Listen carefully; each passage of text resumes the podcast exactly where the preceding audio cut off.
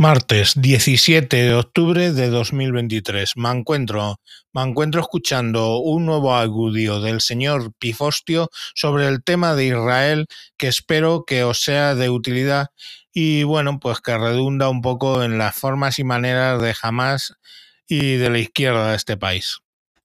mensaje del señor Pifostio para el señor Mancuentro y sus oyentes que viene eh, como continuidad Dios mío, que viene como continuidad del mensaje que lancé hace tres días, paseando mi perrilla como siempre, y va a ir en varias partes. La primera parte estaba fundamentalmente a nuestro público local español o de habla hispana del podcast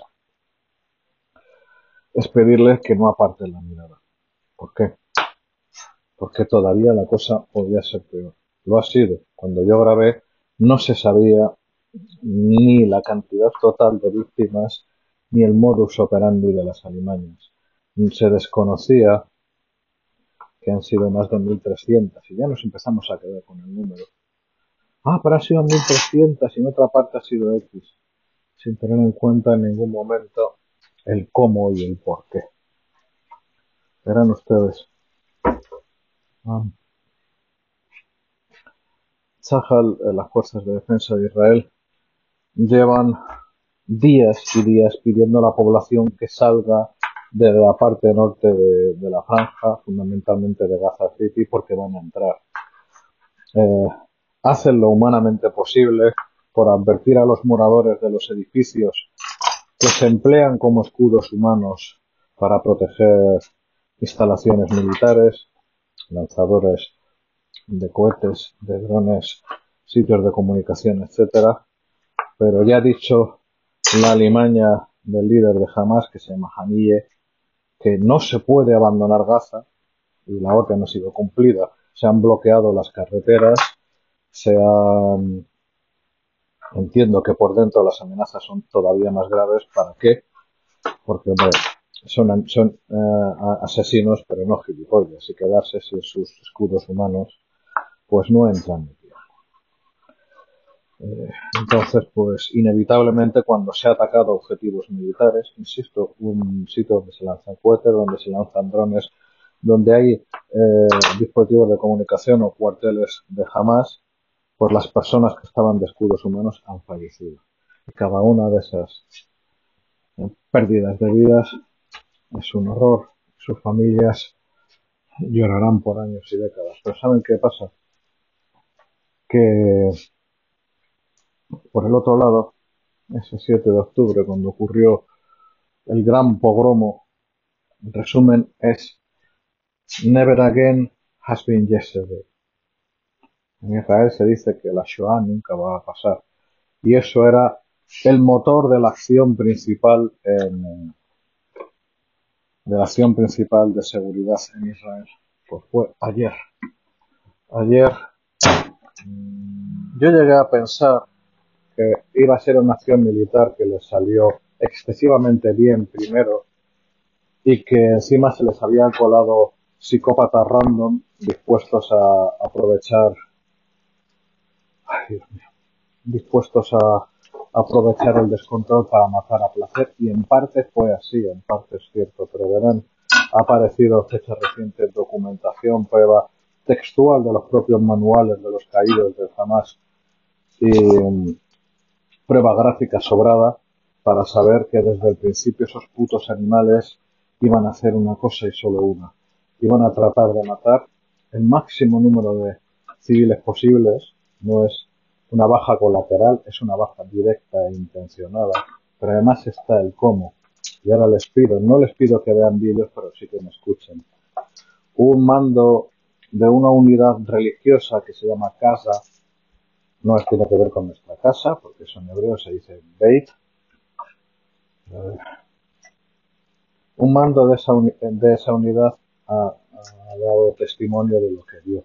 Esa unidad es una unidad muy especial porque esa unidad desde los tiempos de las dos intifadas, su función esencial es recoger los cadáveres o los trozos de cadáveres cada trozo posible, por pequeño que sea, para que sea tratado con dignidad. Eso hunde eh, sus raíces en la Shoah, cuando millones de cadáveres de judíos fueron tratados de la manera más inhumana posible siguiendo el mandato religioso, pues buscan exactamente lo contrario, que jamás vuelva a pasar que si alguien muere por el hecho de ser judío, que su cuerpo sea además profanado, cosa que bueno, en algunas ocasiones no lo han podido evitar, como han visto, porque como ya les contaba en, el, la otra grabación, esos anormales,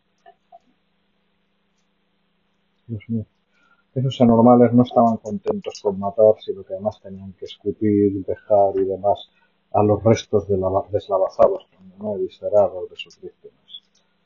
Entonces, lo que ha contado Josie Landau, lo he publicado en Twitter en distintas ocasiones, es el momento en el que me decidió a pedir a todo el que me escuche que no aparte, a todo que me escuche de habla hispana, se entiende, que no aparte la mirada, que conozca, que sepa, que mire al abismo, y siento pedirlo así, pero creo que es necesario, y a partir de ahí que guarde testimonio de lo ocurrido.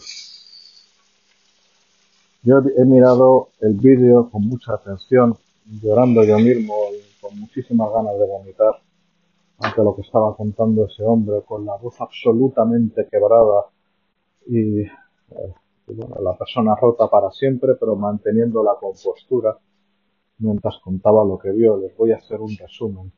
Lo que cuenta Josie Landau es eh, el primer caso que cuenta es de una mujer tirada en el suelo en un charco de sangre. Bueno, no es la quinta vez que ve eso en su vida. Entonces explica, el trato que se da a estas personas es el de, o sea, estos cuerpos se les da la vuelta para comprobar el estado y luego introducirlo en una bolsa de plástico. Lo que ocurrió fue que al dar la vuelta al cadáver de esa propia, de esa pobre mujer, se encuentra que no es lo que él pensaba que le habían pegado un tiro, sino que la habían eviscerado. Pero no era una evisceración normal, porque del cuerpo de esa mujer salía un bebé en avanzado estado de gestación unido a su mamá en el cordón umbilical que además habían cosido a puñaladas por si acaso. Después cuenta otro caso que vio, bueno, antes de eso dice, no podíamos más, mi gente no paraba de vomitar, de desmayarse por lo que estaban viendo. Y entonces lo que les dice es, chicos, eh, hay que parar. Vamos a sentarnos juntos aquí en el suelo y vamos a cantar canciones hasta que nos recuperemos. Y lo hacen y se recuperan. Siguiente casa, otra monstruosidad, otra vez a vomitar y a llorar hasta que terminaron. Él habló de que solo su grupo ha recogido 600 cadáveres. Y lo que se encontraron en otra casa fue una familia entera quemada viva. A lo mejor hasta han visto fotos de esos cuerpos quemados y con las muñecas atadas. Lo que no les habrán contado, si no han escuchado de este hombre, a lo mejor no lo saben, es que esa familia lo que hicieron fue quemar a los hijos delante de los padres, cuando ya estaban quemadas las pobres criaturas, quemaron a los padres y todo esto mientras comían en la mesa. Ante eso nos enfrentamos y por eso les pido que no aparten la mirada, que escuchen relatos como el mío y que si se ven capaces, además, que den testimonio, que no se olvide lo que ha pasado. Espero que todos ustedes sean capaces de distinguir una baja colateral en la guerra de un carnicero que debe ser extirpado de este mundo. Si no lo saben distinguir, no les puedo ayudar. Después, acabado este relato, entenderán que nunca es fácil volverlo a contar, porque lo repetiré en cada vez que haga falta. En algún podcast que he participado de bastante éxito se me ha pedido que parara y he pedido que no he dicho que no debo parar, sino que debo explicar. Después, eh, lo siguiente más importante es entender que los gazatíes, como todo grupo humano, merecen un futuro mejor cuando están ante el abismo y la abominación. Y no les hablo del bombardeo de sus ciudades, les hablo de librarse de grupos no terroristas, que sino de algo que va más allá, de grupos que hasta han dejado pequeño al Daesh. En su momento soñaban o se masturbaban con imitar al Daesh y las fotos del primer día como un animal que tarde o temprano va a morir blandiendo una taladradora lo dejaron claro, porque lo mismo que el martillo fue el símbolo de la Wagner, la taladradora era el símbolo del Daesh. Imaginen por qué. Lo increíble, y ahora después pasaré a la izquierda española de nuevo, es que la izquierda española desea esas personas, los gazatíes, sigan padeciendo bajo la égida de unos putos animales que cuando quieren eh, eh, torturan o ejecutan. Que si pillan a un homosexual lo van a torturar con esas taladradoras o con lo que pillen, luego lo van a ejecutar y van a arrastrar el cuerpo por las calles. Personas que pasan necesidades porque la, el grueso de la ayuda internacional o se la ha quedado la élite de Hamas para venderlo en el mercado negro o directamente cuando era dinero lo han invertido en sus búnkeres y en sus armas. Y me están diciendo que lo mejor que le puede pasar a los gazatíes es seguir bajo esos animales. ¿De verdad? Tanto odio, les odian tanto como a los judíos, que eso ha quedado demostrado, como para desearles que sigan indefinidamente bajo el Hamas. Así las cosas. Eh, yo confío que lo que acabe pasando en una guerra que va a ser larga y muy dura, lo que confío que acabe pasando es que tras el fin del Hamas, que como poco se va a acabar con su capacidad militar, pero ya les digo yo que es altamente probable que se acabe con la vida del máximo número de ellos posibles, porque no hay otra alternativa, porque, en fin, no hay otra solución ni forma de garantizar que no pueda ocurrir que acabando con la vida de todos ellos. Después, lo que creo que pasará es que vendrá una fuerza de interposición internacional, no sé si árabe, imagino que también nuestra, no lo sé. Y que de tal manera que ningún gazatí va a poder sacar por la calle ni un cuchillo de cocina, no digamos ya un kalashnikov. Se acabó los paseos insolentes de los terroristas eh, enseñando sus armas, amedrentando, etcétera. Se acabaron sus desfiles con cohetes, misiles y sus proclamas de querer matar hasta el último judío, que lo dice en su carta fundacional. Entonces, lo que creo que va a pasar es que nos esperan meses. Mi escenario es 2024 y no digo a lo mejor el 1 de enero. Quizás dure esto muchos meses, medio año, es perfectamente posible Después vendrá la larga tarea de reconstrucción, porque aparte para volar los túneles, para acabar con toda la infraestructura militar, inevitablemente se van a dañar una parte importante de las viviendas de la zona. Después habrá que reconstruir y empezar de cero. Porque esto no tiene vuelta atrás. Esto no es que no pueda continuar, es que no va a continuar. Créanme si les digo que la sociedad israelí hay una determinación como no existe desde el 48. Lo que ha pasado es imposible que vuelva a pasar y se van a tomar todos los medios necesarios. A ser posible, preservando el mayor número de vidas, que muera el menor número de gente posible de, civiles en los combates. Y yo creo que los de Hamas o se les entierra vivos dentro de sus túneles o mueren combatiendo o, alguno, mejor alguno tiene cabeza y se quiere entregar. Y ahí les diría que si se entregan, es altísimamente probable que acaben delante de un tribunal israelí condenados a cadena perpetua. Eh, seguirán con vida su decisión. Finalmente vuelvo a la izquierda. Ah, por una parte, la izquierda española ha superado todos los récords previos. Yo sinceramente me resulta de todo punto imposible ah, prever las barbaridades que se iban a decir, como la muerte y esas muertes, esas formas de matar y de morir de 1.350 personas han tenido que disimular que se alegran o han tenido que morderse la lengua para decir se lo tienen merecido. Pero, eso no lo pueden decir, pero el pero, perfecto, sin límites. Pero es que Israel, pero es que Israel, ah, como está sometido a un bloqueo, por cierto, por Israel y por Egipto, entonces se puede violar, se puede viscerar y se puede matar niños delante de sus padres, de verdad. Eso es el, el nivel moral. Esas manifestaciones que han llegado hasta el extremo de que una ministra de gobierno en funciones del reino ha, ha hablado de los crímenes de Bibi Netanyahu y que le quiere llevar ante el Tribunal Penal Internacional. Aquí hay que agradecer que estas personas son tan malas como palurdas, porque aquí la jugada se la voy a explicar yo a ustedes. Lo que pensaba lo que pensaba eh, esta gentuza, ellos son muy cuadriculados, se plantean sus campañitas, sus, sus calendarios y tal, es que pensaban probablemente igual que jamás que el ejército hebreo iba a investir como un toro, iba a hacer una cosa horrible inmediatamente, iba a ser algo tremendo y estaban tocándose sus respectivos genitales pensando en ello.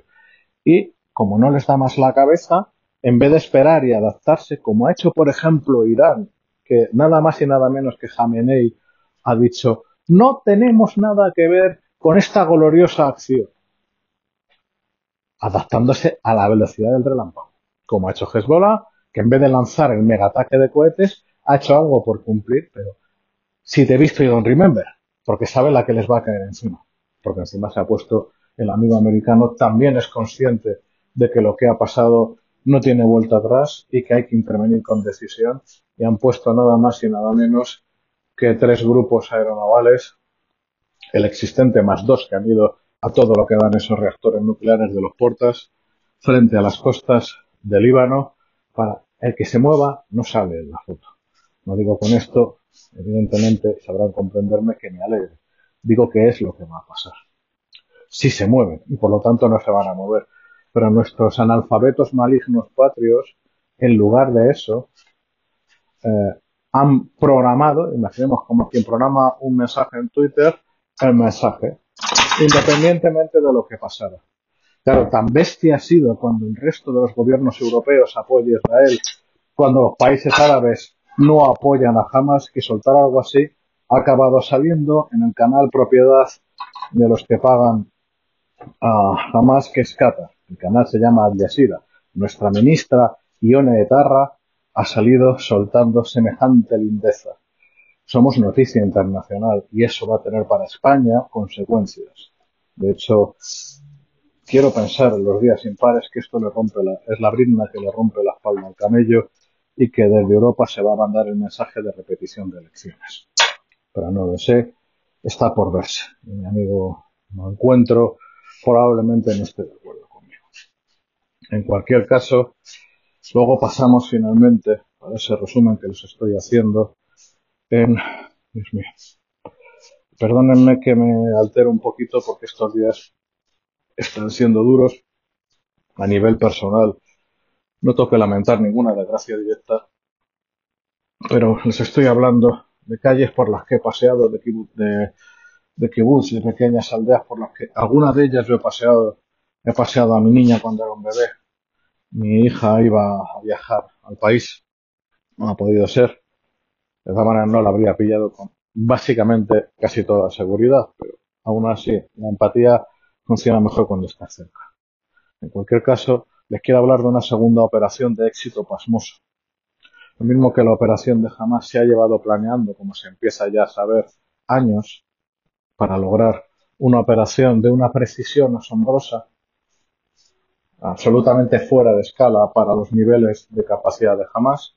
Extra Irán delante. Se ha dicho ya, se ha reconocido, yo lo dije el primer día porque la mano de Koch es evidente. Eh, hay una segunda operación que es el trabajo de años de propaganda negra, de soma negro, como lo llamo, de alimento de los espíritus vacíos, llenándolos de odio, pero que más allá de eso ha desembocado en una serie de acciones en la vía pública europea sin precedentes, que ya tengo sospechas fundadas de que no se trata de casualidad o de imitación, sino de coordinación. Este ataque no solo contra Israel, este ataque es contra Europa. Y dentro de lo primero es que ha demostrado la extrema debilidad de nuestros gobernantes y de cómo tienen de atados a las fuerzas y cuerpos de seguridad del Estado que impiden, les impiden actuar como merece la ocasión, que es disolviendo esas manifestaciones ilegales con, eh, con toda la fuerza necesaria y alguna más de regalo. No. El problema está en que ese es el primer paso, esa es la muestra absoluta de debilidad, de pérdida de norte, de ataque a nuestros valores y a nuestra civilización. después va a venir más.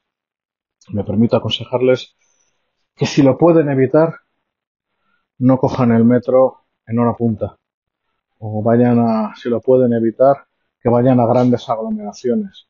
Lo siento por Cortilandia, pero llevan años siendo un espacio de alta peligrosidad que gracias a Dios de momento solo ha sido potencia y no acto, pero estas alimañas tendrían un día de fiesta si logran atacar un día de Cortilandia con las familias.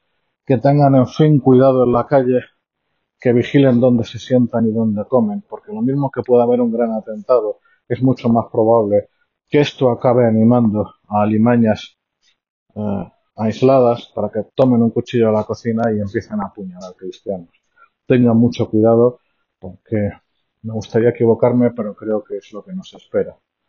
Ya por fin he acabado. En fin, el mensaje ha sido inevitablemente largo. Tengan mucho cuidado y, termino como empecé.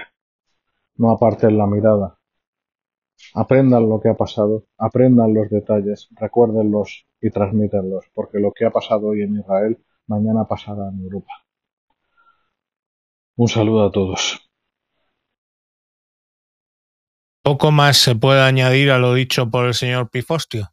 Simplemente esperaros para el próximo capítulo. Eh, un saludo a todos. Adiós.